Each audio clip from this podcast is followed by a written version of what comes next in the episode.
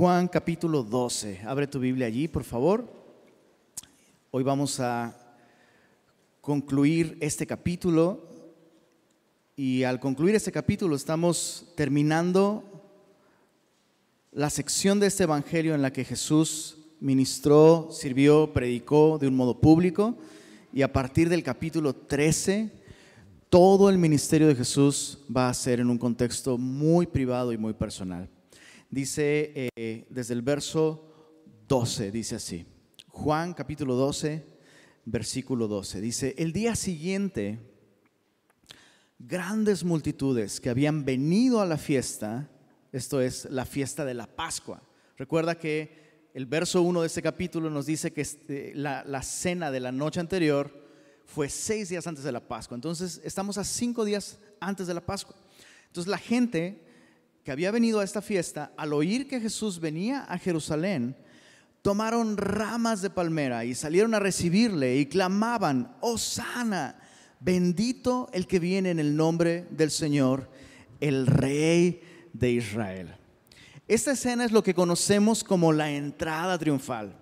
Y hay muchas cosas muy peculiares sobre el relato de Juan. Bueno, para empezar, la entrada triunfal es mencionada en los cuatro evangelios, así que este es un evento mayúsculo, es algo importante en el, en el mensaje del evangelio. Pero hay algunas cosas muy especiales acerca del relato en el evangelio de Juan. Los otros tres evangelios presentan este suceso como el clímax del ministerio de Jesús, pero Juan, de hecho, lo presenta como un anticlímax. El clímax del ministerio de Jesús para Juan fue cuando Lázaro fue resucitado de los muertos. Para Juan ese es el punto climático. Y esta entrada triunfal la presenta más bien como un anticlímax. Ahora, esto no significa que Juan está contradiciendo el relato de los otros evangelistas. Significa que Juan simplemente está presentándonos teológicamente un aspecto de esta historia que nosotros debemos considerar. Y este aspecto es el siguiente, que Jesús, aunque es el rey, el rey prometido por las escrituras, y aunque efectivamente es aquel que un día va a establecer el reino de Dios con toda justicia, Jesús no es el rey que la nación esperaba. Y es tan increíble esto, porque en muchos sentidos esta historia se sigue repitiendo el día de hoy. ¿Estás de acuerdo? Escuchamos acerca de Jesús, escuchamos acerca de su poder, acerca de su gran amor, en fin, tal vez su enseñanza y, su gran pureza moral nos llaman mucho la atención. Pero conforme avanzamos en nuestro conocimiento de Jesús, entre más le conocemos, más descubrimos que Él no es lo que nosotros esperábamos. ¿Estás de acuerdo? Él siempre es más grande, Él siempre es más, mucho más distinto de lo que nosotros podríamos concebir con nuestra imaginación. Bueno, Juan describe e, e, esta escena de modo que nos muestra que las personas comenzaron a aclamar a Jesús con estos títulos que son provienen en la escritura, pero además son títulos que solo podían aplicarse al Mesías. Uno de ellos es Osana, que significa, oh, salva ahora. El otro, el otro eh, título es el Rey de Israel, bendito el que viene en el nombre del Señor, el Rey de Israel.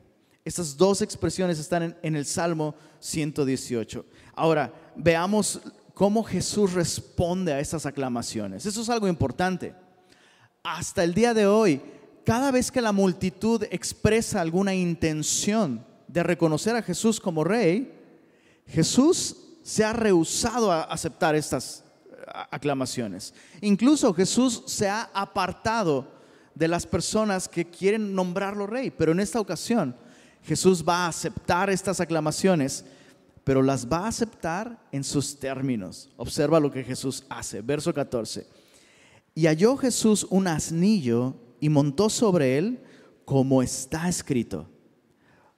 No temas, hija de Sión. He aquí tu rey viene montado sobre un pollino de asna. Estas cosas no las entendieron sus discípulos al principio, Pero cuando Jesús fue glorificado, entonces se acordaron de que estas cosas estaban escritas acerca de Él, y esto me llama mucho la atención, dice, y de que se las habían hecho.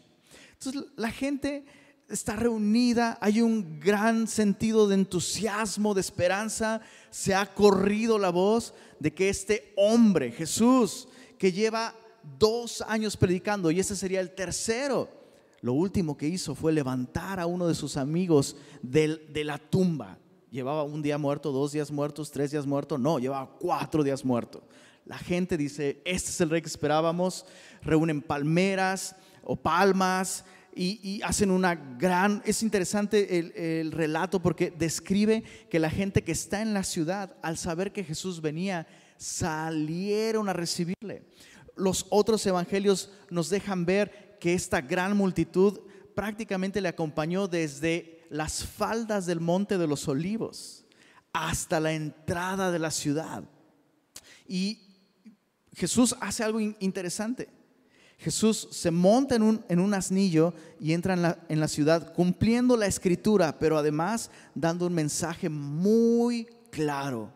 Yo soy el rey que promete la escritura, el rey que vendría montado en un asnillo, no en un poderoso corcel, no en un caballo de guerra, sino en un asnillo, como un hombre que viene con un mensaje de paz, pero también con un mensaje de humildad.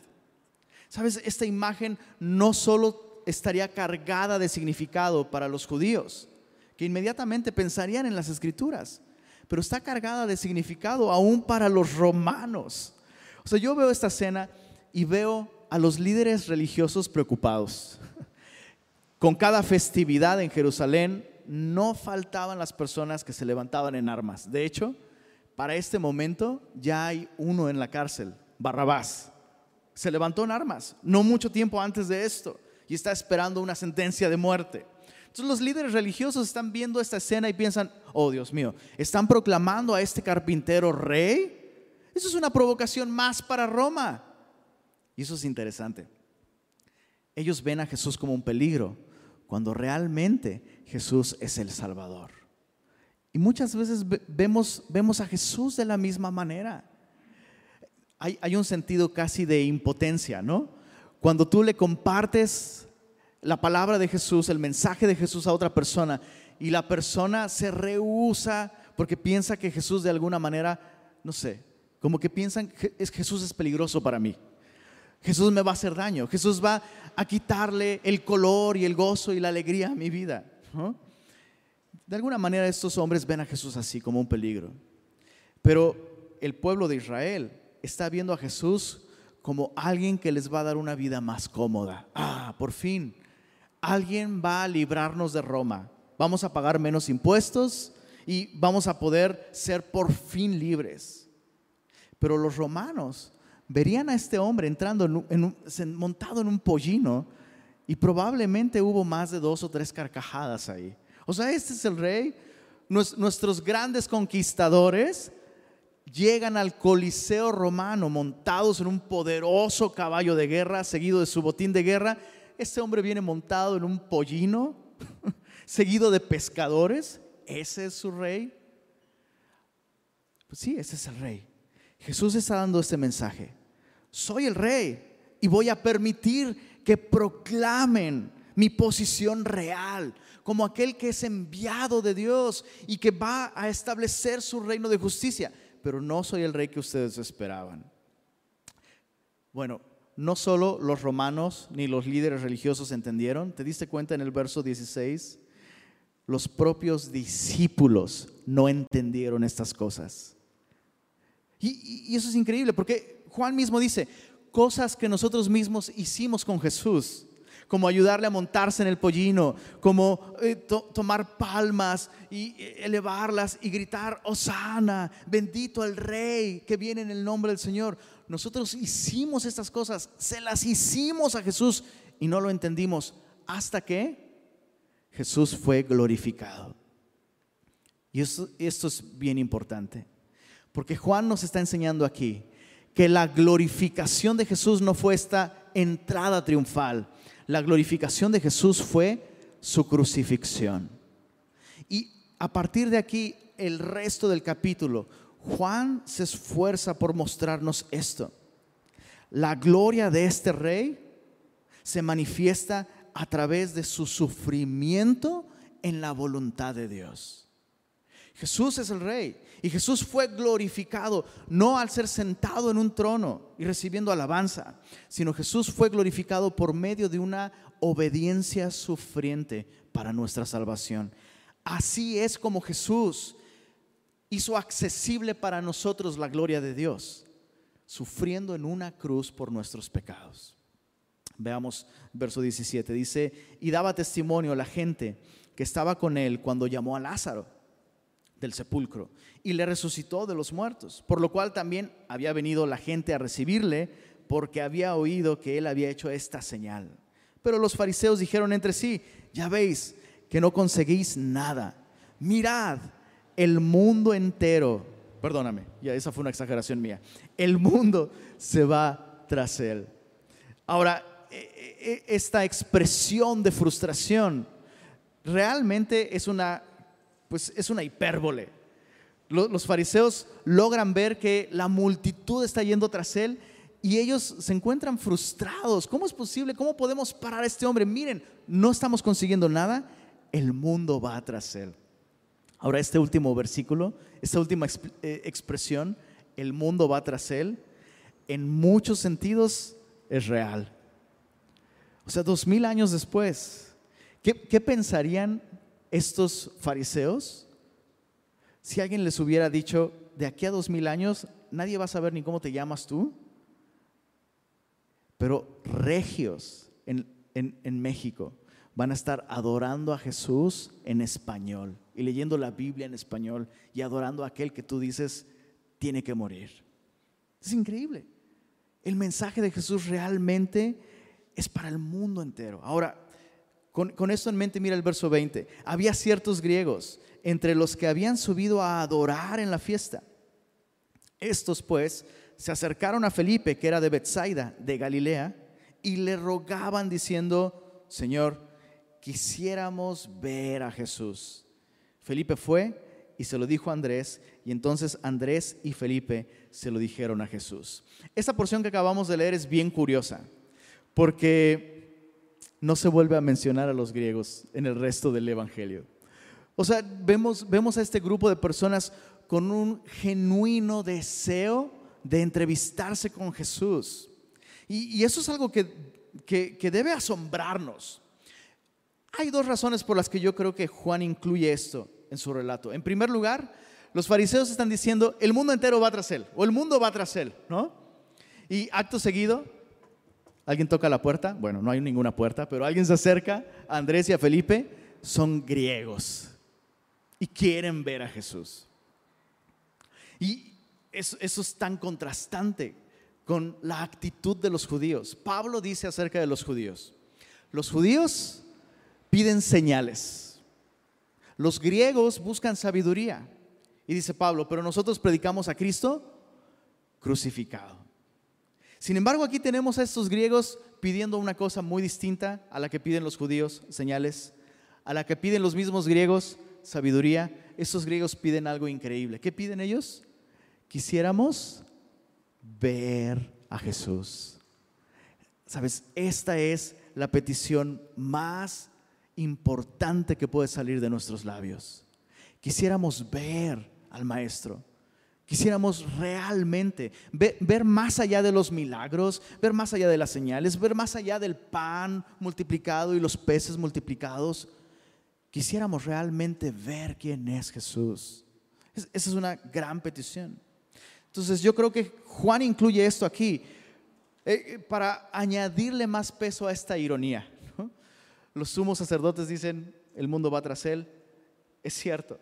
Pero por otro lado, por otro lado, hay un cambio importante aquí eh, en la narrativa. Juan registra la respuesta de Jesús y pareciera que Jesús no les responde a estos hombres. De hecho, parece que esta respuesta es, de hecho, una respuesta más bien a Felipe y, y al propio Andrés. En el verso 23 Dice, Jesús les respondió diciendo, ha llegado la hora para que el Hijo del Hombre sea glorificado. Es como si Jesús dijera, la gloria que yo voy a recibir no va a ser la gloria de las multitudes, no va a ser la gloria de un ministerio internacional. Mira, Jesús, el carpintero de Belén, el carpintero de Galilea, ahora es predicado hasta con los griegos. Eso va a tener su momento, voy a ser predicado en todo el mundo, pero ha llegado la hora de que yo sea glorificado a través del sufrimiento. Verso 24.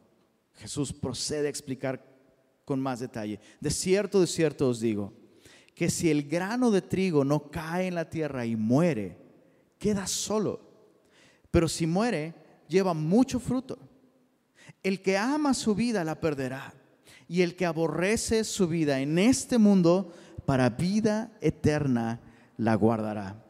Jesús explica que la manera en la que Él va a ser glorificado es llevando mucho fruto, así como un grano de trigo, pero para llevar mucho fruto primero, el grano de trigo tiene que morir. Esto es el corazón de la misión de Cristo. Para traer vida a Cristo debía estar dispuesto a ser cortado, como dice el profeta Isaías, fue cortado de entre los vivientes, caer en tierra, ser enterrado y de esa manera llevar mucho fruto. Ahora, Jesús está hablando de su propia misión. Pero Jesús aplica este mismo principio para todos nosotros. Por eso es que Jesús después dice, el que ama su vida la perderá y el que aborrece su vida en este mundo para vida eterna la guardará. En otras palabras, aunque Jesús es aquel grano de trigo, de trigo por excelencia que tenía que morir para llevar fruto, nosotros también estamos llamados a seguir su ejemplo. El llamado a seguir a Cristo, el llamado a participar de su gloria, implica estar dispuestos a sufrir, estar dispuestos a perder, estar dispuestos a morir. Ahora no me malentiendas. Aunque en este tiempo, en el primer siglo, seguir a Jesús implicaba estar dispuestos a morir en un sentido literal, déjame decirte algo. Creo que es más fácil estar dispuestos a morir en un sentido literal que estar dispuestos a morir en el sentido más amplio que es en el que Jesús está expresando aquí. O sea, estar dispuestos a morir en un sentido literal es algo que puede tomar un minuto. ¿Estás, ¿Estás, de acuerdo? En un minuto puedes morir. Pero tú y yo estamos llamados a todos los días. Escucha esto con atención todos los días convertirnos en un grano de trigo, ser cortados, caer y morir. Cuando llegas a casa después de tu trabajo y dices, me merezco un tiempo para mí, pero tus hijos necesitan justo en ese momento, necesitan corrección. Y eso implica tomarte un abundante tiempo para escucharlos, saber qué pasó, hablar con ellos, llevarlos a la palabra, orar por ellos después de disciplinarlos. Tienes dos opciones. La versión número uno es, te dije que ya te estés quieto. Ya. Pásame mi cena, mi amor. Ponme la, ponme la pantalla, lo que me gusta ver y listo. O me voy a acostar. O cada día, al despertar, cuando tienes muchas cosas que hacer como, mujer, como esposa, tienes muchas cosas que hacer. Y literalmente las demandas incesantes de tus hijos. E, es, increíble. sin niños cerca, cosas que te toman un día hacer, hacerlas, las puedes completar en cinco minutos. Mamás, ¿están de acuerdo? Pero hay niños alrededor y cosas que te toman media hora, te toman todo un día. Tienes dos opciones Dos opciones, salirte con la tuya porque amas tu vida, porque quieres recuperar el tiempo y ganar tiempo para poder, por fin poder descansar o hacer lo que tú quieras, o tienes la opción de caer en tierra, morir y llevar mucho fruto. Y sí, no voy a cumplir lo que tenía que cumplir el día de hoy, pero estoy cumpliendo algo más importante. El que ama su vida la ruina. El que ama su vida la está perdiendo, pero el que aborrece su vida en este mundo para vida eterna la guardará. ¿Se, entiende eso último que estamos... Chicos, esta es la vida cristiana fructífera. Morir. Ahora, quiero aclarar algo muy importante. Jesús dice, el que aborrece su vida para vida eterna la guardará. Esto no significa que como cristianos somos más espirituales cuando andamos con cara de lo aborrezco todo, ¿no? Convertirnos, o sea, como si este pitufo gruñón es el máximo ejemplo de espiritualidad. No. Y, y tampoco veo a Jesús, ¿sabes? Tampoco veo a Jesús. Me encantaría disfrutar de este atardecer me encantaría disfrutar de la risa de mis amigos, pero debo morir y debo aborrecer la vida. No, Jesús disfrutaba. Eh, ¿Recuerdan cuál es el apodo que le pusieron a Jesús en su tiempo? Comilón y bebedor. Dices, bueno, ya me parezco a Jesús en algo al menos. Jesús disfrutaba, pero escucha esto. Lo que Jesús está diciendo con el que no aborrece su vida en este mundo, eh, eh, se refiere a que si tú y yo vivimos solamente por disfrutar un atardecer, por disfrutar la carnita asada, por disfrutar de nuestros amigos, si, si nuestra vida entera se define solo por disfrutar esas cosas que están aquí ahora, entonces estamos perdiendo nuestra vida. Yo sé que desde nuestra perspectiva eso es ganar la vida. incluso, no sé si alguna vez has escuchado esa expresión o a lo mejor hasta has dicho, todo lo que quiero es un momento tranquilo y disfrutar. ¿no? Nuestros abuelos tienen este perversículo. Mira, hijito, teniendo salud. Y ya, tú completas la frase. No es casi, casi como ya lo tienes todo. No, chicos, está bien que disfrutemos las cosas del día a día, pero vivimos por algo más que tres comidas al día, el auto del año, el mejor corte, incluso, incluso vivimos por algo más que darle lo mejor que podamos darle a nuestros hijos. Vivimos para un propósito eterno y glorioso que solo podremos descubrir y disfrutar de este lado si estamos dispuestos a caer y morir. Solo pregúntate, ¿cuánto más glorioso sería tu matrimonio? Si simplemente siguieras este principio, estar dispuesto a caer y morir para dar fruto. Ahora Jesús presenta esta realidad, la gloria de la que Dios nos llama a participar, solo la podemos conseguir a través de un camino hacia abajo en el sufrimiento, en la autonegación.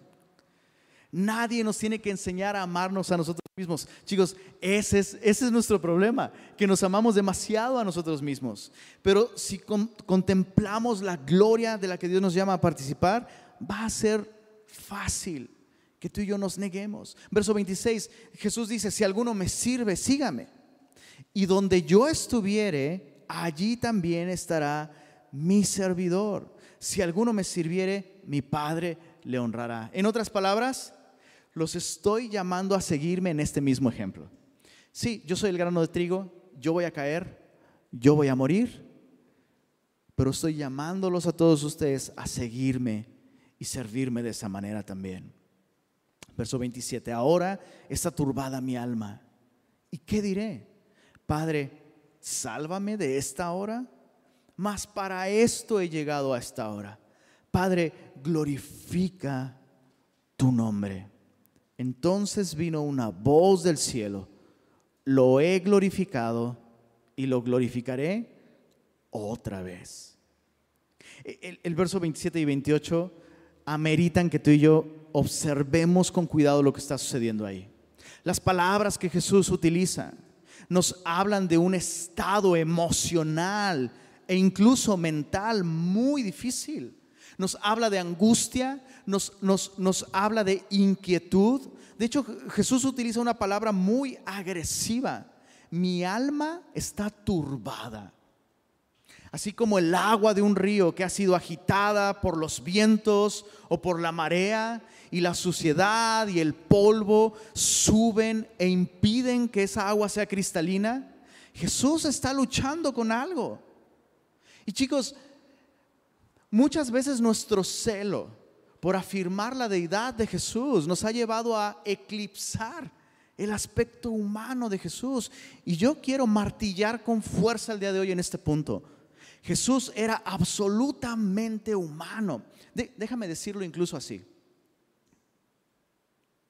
El, el único personaje en toda la historia verdaderamente humano, totalmente humano en la historia fue Jesús. Tú y yo somos versiones descompuestas. No te ofendas. Pero todos nosotros somos parodias de lo que estábamos llamados a ser como seres humanos. La expresión más pura, más plena, más hermosa de humanidad en un mundo caído, la vemos en la persona de Jesús. Y quiero que observemos esto, por favor. Abre tus ojos. Jesús estaba turbado y temeroso ante la hora de su muerte. No hay manera de escapar ante, ante esta, e, e, esta evidencia que tenemos aquí. Juan no registra su agonía en el huerto de Getsemaní, pero las palabras de Jesús en el huerto de Getsemaní son muy similares a estas. Mi alma está triste, angustiada hasta la muerte. Aquí dice, mi alma está turbada. Incluso Jesús expresa que Él está luchando por hacer la oración correcta. ¿Te das cuenta? Jesús está diciendo, hey, pero, o sea, estoy tan turbado que incluso he pensado en decir, Señor, sálvame de esta hora, pero ¿voy a hacer esa oración? No. Señor, Padre, glorifica tu nombre. La enseñanza para nosotros aquí es que tú y yo no debiéramos ser tan insensibles que le prohibimos o censuramos a otras personas tener ansiedad, tener turbación o tener miedo. Hay círculos cristianos en que casi, casi es como, ahora no me malentiendas, definitivamente hay una manera de estar angustiado que es pecaminosa. Hay una manera de preocuparse o afanarse que básicamente es, el pecado de incredulidad. Pero aquí tenemos a Jesús. Oye Jesús, ¿qué tú no has dicho que esta es la hora para la que has venido? Todas esas profecías que hablan de esta hora, tu hora, la hora por la que la eternidad entera fue planeada, la hora de tu muerte.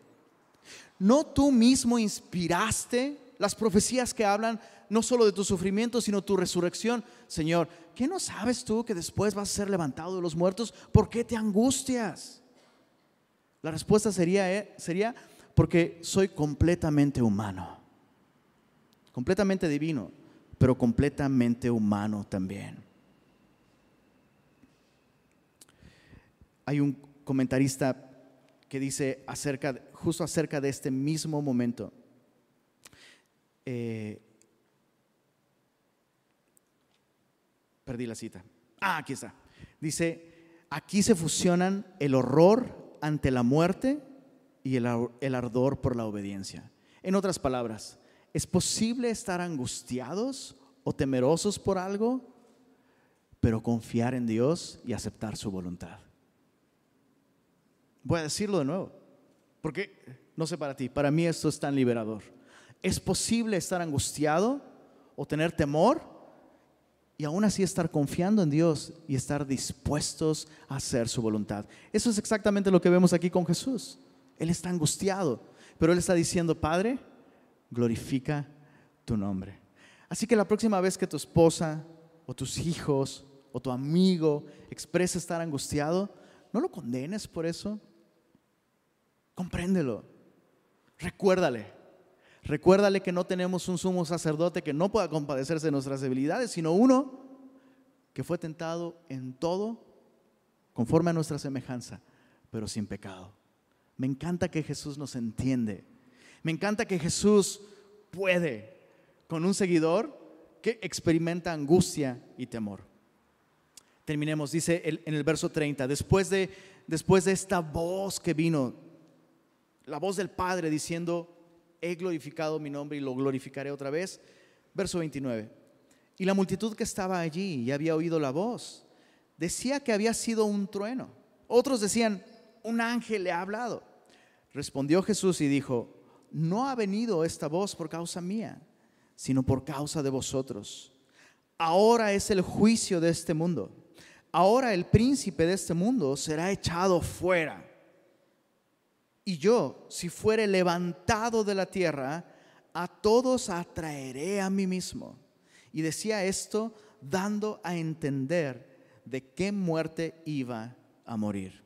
Jesús habla de la cruz de un modo en el que la multitud entiende con claridad. De hecho, vamos a ver en los versos que siguen que la gente entendió perfectamente que Jesús está hablando de que Él va a morir en la cruz. Cuando Él dice, yo voy a ser levantado, ellos entienden que Él va a morir en la cruz. Ahora, Jesús habla de la cruz de, un modo tan sorprendente, no solo como el lugar donde Él va a ser glorificado, como ya lo he dicho antes, sino del lugar donde se va a llevar a cabo un juicio. Y, y, este es un aspecto de la cruz que a veces no, a veces perdemos de vista, ¿no? Vemos la cruz como la manifestación del amor de Dios y lo es, pero Jesús presenta aquí la cruz como el lugar donde se llevó a cabo un juicio. El juicio de este mundo y el lugar donde el príncipe de este mundo fue derrocado. Jesús habla de la cruz como el instrumento por medio del cual Dios derrocó el reino de las tinieblas. Y, amerita que expliquemos qué es el mundo. Cuando Jesús dice aquí el juicio de este mundo, cuando habla del mundo no se refiere como tal a las personas, a la población, sino se refiere al sistema de valores. Este mundo tiene un sistema de valores y ese sistema de valores está impulsado no por los Estados Unidos, no por Europa, no por la última tendencia, no, está impulsado por el príncipe de este mundo. ¿Quién es el príncipe de este mundo? José José dicen por ahí. No, él es el príncipe de la canción. Jesús está hablando de Satanás. Jesús está hablando del diablo. Ahora yo sé que en un tiempo como este, donde hay vacunas y iPads y aviones, de pronto como que, ah, Lenin, ¿en serio me vas a decir que crees en el diablo? Es, ese, esa criatura con, con, un payasito rojo y cuernos y, y colita no creo en esa versión del diablo, creo en la verdadera, la que la Biblia presenta. De hecho, déjame terminar este punto diciendo esto. Jesús mismo está hablando de él aquí. Ahora, ¿cómo es que el diablo opera? El diablo opera presentándonos un sistema de valores desde el huerto del Edén. Desde el huerto del Edén, el diablo ha hecho esto. Dios presenta un propósito glorioso para la humanidad y el diablo viene y cuestiona ese sistema de valores y presenta otro. Con que Dios les ha dicho que no pueden, llena el blanco. Dios es un opresor, Dios es un tirano, Dios es un personaje cruel que impide que tú alcances tu máximo potencial. Tú puedes ser tu propio Dios, tú puedes ser la mejor versión de ti mismo hoy, tu mejor vida hoy. Esa es la que yo te ofrezco. Tú defines lo que está bien y lo que está mal. Cada quien su, cada su vida. Mi cuerpo, mi decisión. O, expresiones menos agresivas como esas, ¿no? Que hasta las cantamos. Pero sigo. Dices, ¿cuál salmo es ese? No es ningún salmo. Sigo siendo el rey. Ese es el sistema de valores del príncipe de este mundo. Frank Sinatra, una expresión más poquito más pulida, ¿no? A mi manera. En fin, detrás de todas esas ideas, verdaderamente hay un príncipe de este mundo. Te ofrece tu propio reino, donde tú eres el rey. Una vida sin sufrimiento, una vida con gratificación. Escucha, no necesariamente el diablo te va a decir, hey, conviértete en un narcotraficante, en, eh, en, un traficante de personas, una persona horrible, terrorista. No. Todo lo que el diablo necesita hacer es decirte, hey, sí, sí, sí, está bien, sé cristiano, ve a la iglesia, pero quién eres debe ser definido por cuánto ganas en tu trabajo, así que hay que jalar. Oh, sí, sí, sí, está bien, ve, a la iglesia, lee tu Biblia, pero, hey, la vida se trata de disfrutar. Mira, mientras no le hagas daño a nadie, ¿qué importa que hagas esto o aquello? Es así. Y Jesús en un alto contraste se presenta como el rey que nos ofrece un lugar en su reino, pero para disfrutar de este reino hay que morir. Hay que morir. Ahora, esto es lo asombroso sobre Jesús. Nos llama a morir siguiendo su ejemplo. Es decir, no, no nos llama a morir y ya. Él murió primero por nosotros. En muchos sentidos, la muerte de Jesús me capacita a mí para morir también. A veces vemos la cruz como eso, ¿no? Como, ah, ahí yo encuentro salvación. No, no, no. Ahí encuentro la muerte que tanto necesito. Necesito morir a mi egoísmo. Necesito morir a, mi lascivia, a mi avaricia, a mi envidia. Necesito morir a mi inmoralidad. Necesito morir. Mi esposa dice, amén. Y yo digo, amén, amén. La cruz me da esto. Y mi rey me llama a seguir su ejemplo. Bueno, verso, verso 34. Le respondió la gente, nosotros hemos oído la ley que el Cristo permanece para siempre. ¿Cómo pues dices tú que es necesario que el Hijo del Hombre sea levantado? ¿Quién es este Hijo de Hombre? La multitud entendió perfecto que lo que Jesús está diciendo es que Él tiene que morir. A ver Jesús, primero aceptas nuestras aclamaciones como rey. Ya nos emocionamos, ya nos vimos en este nuevo reino mesiánico que dura por siempre. ¿Cómo dices tú que es necesario que el Hijo del Hombre sea levantado? ¿Me estás diciendo que el Mesías y el Hijo del Hombre son dos personas distintas? Ahora, esta era una teoría de los, de los rabís en aquel tiempo. Los rabís reconocían que hay suficientes profecías que hablan de un reino que dura por siempre, pero también hay suficientes profecías mesiánicas que hablan de un Mesías rechazado y sufriente. Entonces, chécate, en la mente de los fariseos estas dos cosas son incompatibles. Ah, ¿Cómo lo solucionamos? Va a haber dos Mesías. Va a haber un Mesías rechazado y va a haber un Mesías que es recibido en gloria y exaltado.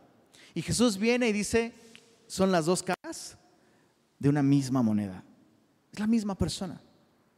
Ahora la gente expresa esta inquietud. No entendemos. Mira la respuesta de Jesús, verso 35. Entonces Jesús les dijo, aún por un poco está la luz entre vosotros andad entre tanto que tenéis luz, para que no os sorprendan las tinieblas. Porque el que anda en tinieblas no sabe a dónde va. Entre tanto que tenéis la luz, ¿qué dice ahí? Creed en la luz para que seáis hijos de luz. Subraya esto en tu Biblia, por favor. Estas cosas habló Jesús y se fue y se ocultó de sus ojos. Ante esta dificultad que la multitud tenía para comprender el mensaje de Jesús, ante esta pregunta, Señor, no entendemos, eh, eh, ¿quién es este Hijo de Hombre? Explícanos. Sorprendentemente Jesús dice, se acabó el tiempo de explicaciones. Se terminó.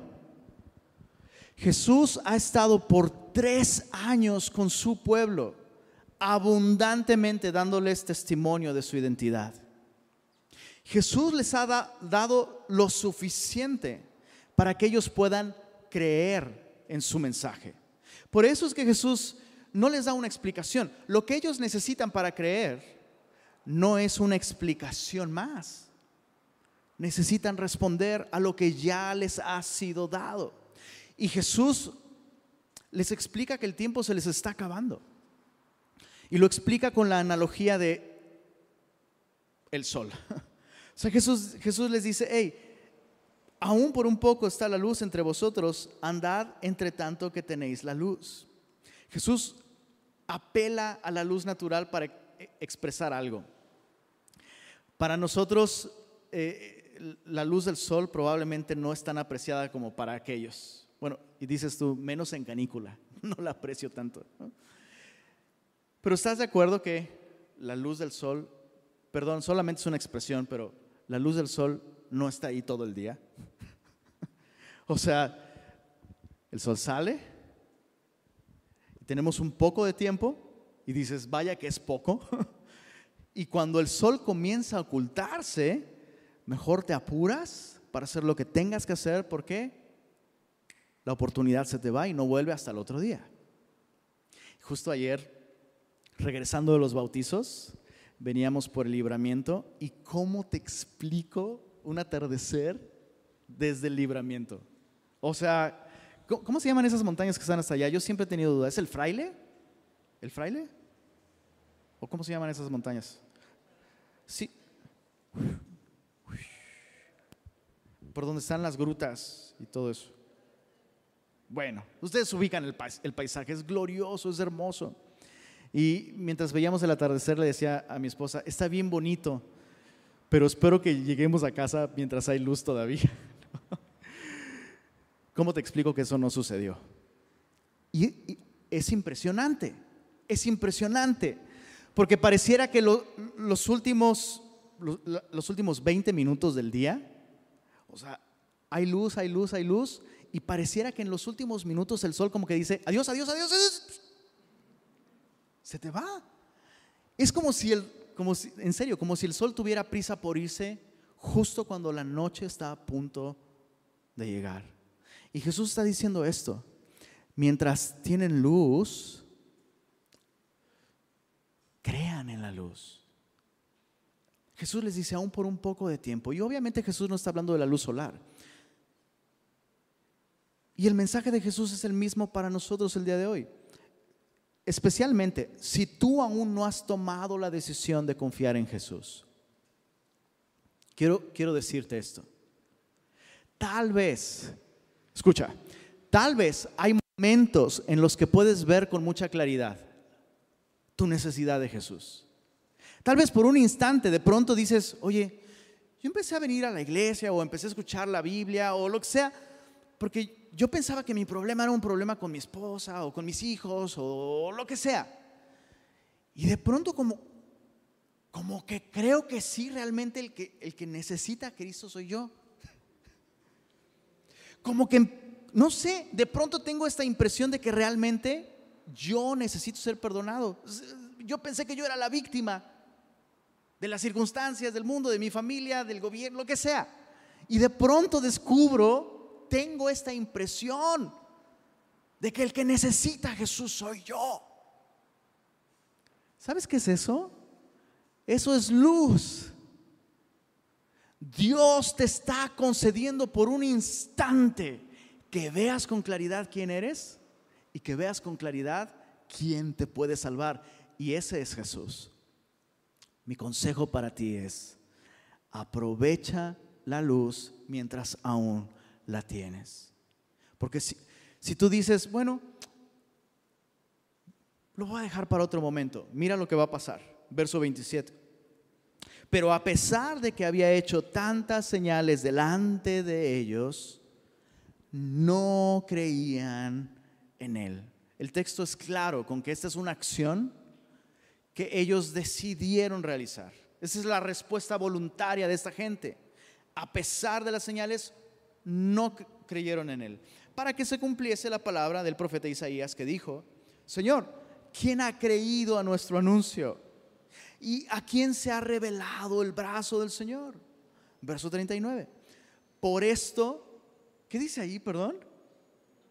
No podían creer, porque también dijo Isaías, cegó los ojos de ellos y endureció su corazón para que no vean con los labios y entiendan con el corazón y se conviertan y yo los sane. Isaías dijo esto cuando vio su gloria, esto es la gloria de Jesús, sentado en su trono, y habló acerca de él. ¿Qué es lo que estamos viendo aquí? Que la respuesta voluntaria de estas personas fue no creer a pesar de tantas señales. Pero después, Dios les impide creer. Ahora tú dices, oye, ¿qué acaso eso no es cruel?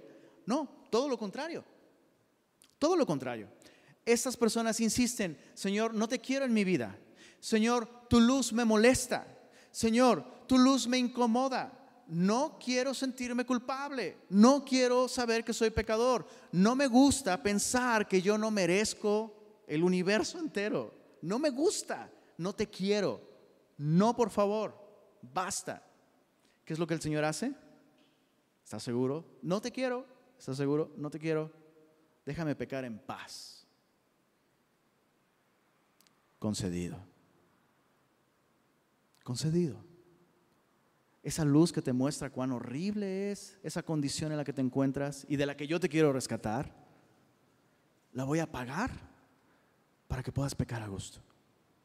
Te voy a conceder lo que tanto tú deseas. Qué terrible es cuando Dios nos concede esto, ¿verdad?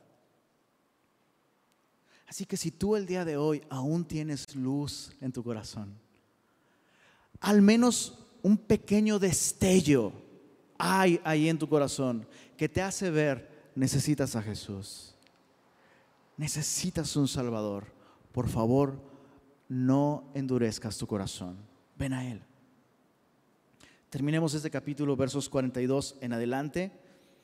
Ese es eh, el final del ministerio público de Jesús. Con todo esto, aún de los gobernantes muchos creyeron en Él pero a causa de los fariseos no lo confesaban, para no ser expulsados de la sinagoga, porque amaban más la gloria de los hombres que la gloria de Dios. Un una terrible condición. O sea, cambiar la gloria de Dios por la gloria de los hombres es un mal negocio. Es un mal negocio. Verso 44. Jesús clamó y dijo, el que cree en mí, no cree en mí sino en el que me envió. Y el que me ve, ve al que me envió. Eso es una declaración de deidad impresionante. O sea, básicamente Jesús está diciendo, Dios me envió y el que me ha visto a mí, ha visto a Dios. Yo, la luz, he venido al mundo para que todo aquel que cree en mí no permanezca en tinieblas. Al que oye mis palabras y no las guarda, yo no le juzgo porque no he venido a juzgar al mundo, sino a salvar al mundo. El que me rechaza y no recibe mis palabras, tiene quien le juzgue. La palabra que he hablado, ella le juzgará en el día postrero, porque yo no he hablado por mi propia cuenta. El Padre que me envió, Él me dio mandamiento de lo que he de decir y de lo que he de hablar. Y sé que su mandamiento es vida eterna. Así pues, lo que yo hablo, lo hablo como el Padre me lo ha dicho. Esas palabras de Jesús evidentemente fueron sus últimas palabras antes de irse y ocultarse de los ojos de la nación. Y esas últimas palabras de Jesús son tanto una invitación como una advertencia. La invitación es esta, hey, yo, la luz del mundo, he venido para que el que cree en mí no permanezca en tinieblas. Y eso es algo necesario aclararlo. Jesús no es un iluminado. Jesús es la luz. Y Jesús dice, hey, mi misión en este momento es venir a salvar al mundo. ¿Qué es lo que tienes que hacer para ser salvo? Creer en mí. No he venido a juzgar al mundo. Ahora, algo interesante es que Jesús menciona un, un juicio que está por venir. Y dice, sí, va a haber un juicio, pero ese juicio será en el futuro. Y ese juicio escucha esto, será para aquellos que me rechacen. Aquellos que me rechacen serán juzgados por las palabras que yo les he hablado. Entonces, ¿en dónde está la advertencia? La advertencia es esta. escuchar el mensaje del Evangelio es algo peligroso si decidimos no responder a Él con fe en Jesús. A veces pensamos en el mensaje de la Biblia o el mensaje del Evangelio como, pues qué daño me puede hacer, ¿no? Pues un poquito, no sé, un poquito de meditación trascendental, un poquito de metafísica, un poquito de filosofía, un poquito de Jesús, ¿qué daño me puede hacer? Y de alguna manera Jesús está diciendo aquí, hey, sí, he venido a salvar al mundo, solo tienes que confiar en mí. Pero rechazarme, rechazar mi testimonio, puede, puede colocarte en una posición terrible en el juicio que está por venir. Escuchar mi mensaje y no responder a él te hace responsable, es lo que está diciendo Jesús. Ahora yo sé lo que estás pensando. Tal vez estás pensando, oye, si escuchar ese mensaje y no responder a él nos hace aún más responsables ante Dios, pues sería mejor no escucharlo. Hay un sentido en el que sí. La Biblia misma dice, Pedro dice, que aquellos que se han vuelto del mandamiento de Dios a venir y creer en Cristo, dice aquellos que se han vuelto, mejor les hubiera sido nunca haber escuchado. Pero ¿sabes, ¿sabes qué es mejor todavía? Mejor que no escuchar, escuchar y creer. Eso es mejor. Escuchar y creer. Porque ese es el mandamiento, dice Jesús. El mandamiento que yo he recibido de mi Padre es darles vida eterna. Y esa es, esa es nuestra petición el día de hoy como iglesia. Que si tú el día de hoy aún no has tomado una decisión por Jesús, yo quiero decirte esto. Si tú estás aquí el día de hoy y aún no has confiado en Cristo, el solo hecho de que estés aquí, a mí me habla de algo, de que la luz aún está encendida en tu vida. Hoy podría ser la última oportunidad que tienes. Ojo, no te estoy amenazando, no, no, sí, ya la clásica amenaza del predicador, hoy podrías morirte. Digo, es verdad, Pero no necesitas morirte para que se te vaya la luz. Dios podría concederte si tú hoy resistes una vez más su invitación. Qué terror que Dios te conceda seguir viviendo por muchos años más con la luz apagada. Hoy es el día. Si hoy aún escuchas su voz, ven a Jesús. Reconoce que eres pecador como todos nosotros lo hemos hecho y como todos nosotros lo somos. Reconoce que no hay nadie ni nada que pueda remediar esa condición de pecador y reconoce que Jesús ha pagado en la cruz todos tus pecados y recibe vida eterna. ¿Qué es, qué es lo que puede pasar? Un amigo solía decir, entrégale tu vida a Cristo y si no estás satisfecho después de un año, te regresamos tus pecados. ¿Qué es lo único que puedes perder?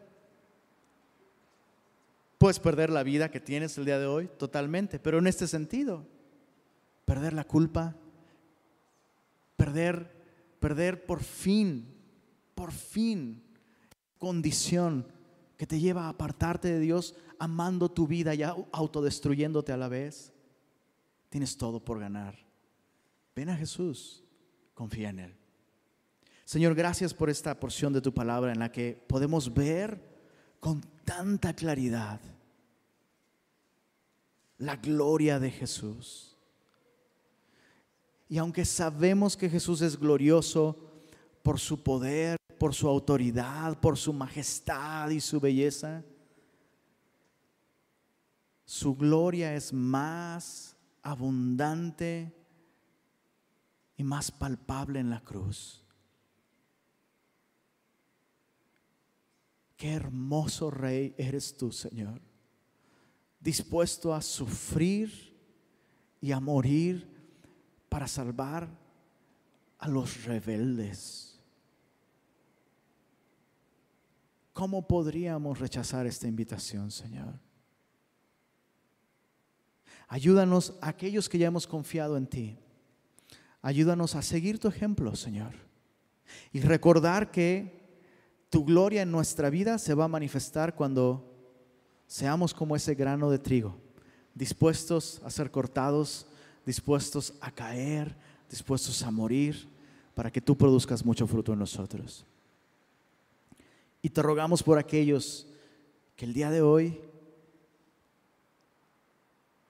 en su corazón ya han respondido a ti, Señor.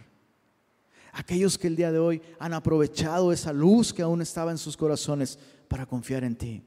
Te rogamos que tú les llenes de, de tu espíritu y que ellos puedan, como dice tu palabra, Señor, experimentar esa luz. Cuando hemos confiado en Cristo, aquel que mandó que de las tinieblas resplandeciera la luz, resplandeció en nuestros corazones. Eso te pedimos por aquellos que han confiado en Jesús el día de hoy. Resplandece tú mismo con tu luz en sus corazones y dales testimonio de que ahora son tus hijos, Señor. Pedimos esto en el nombre de Jesús. Amén.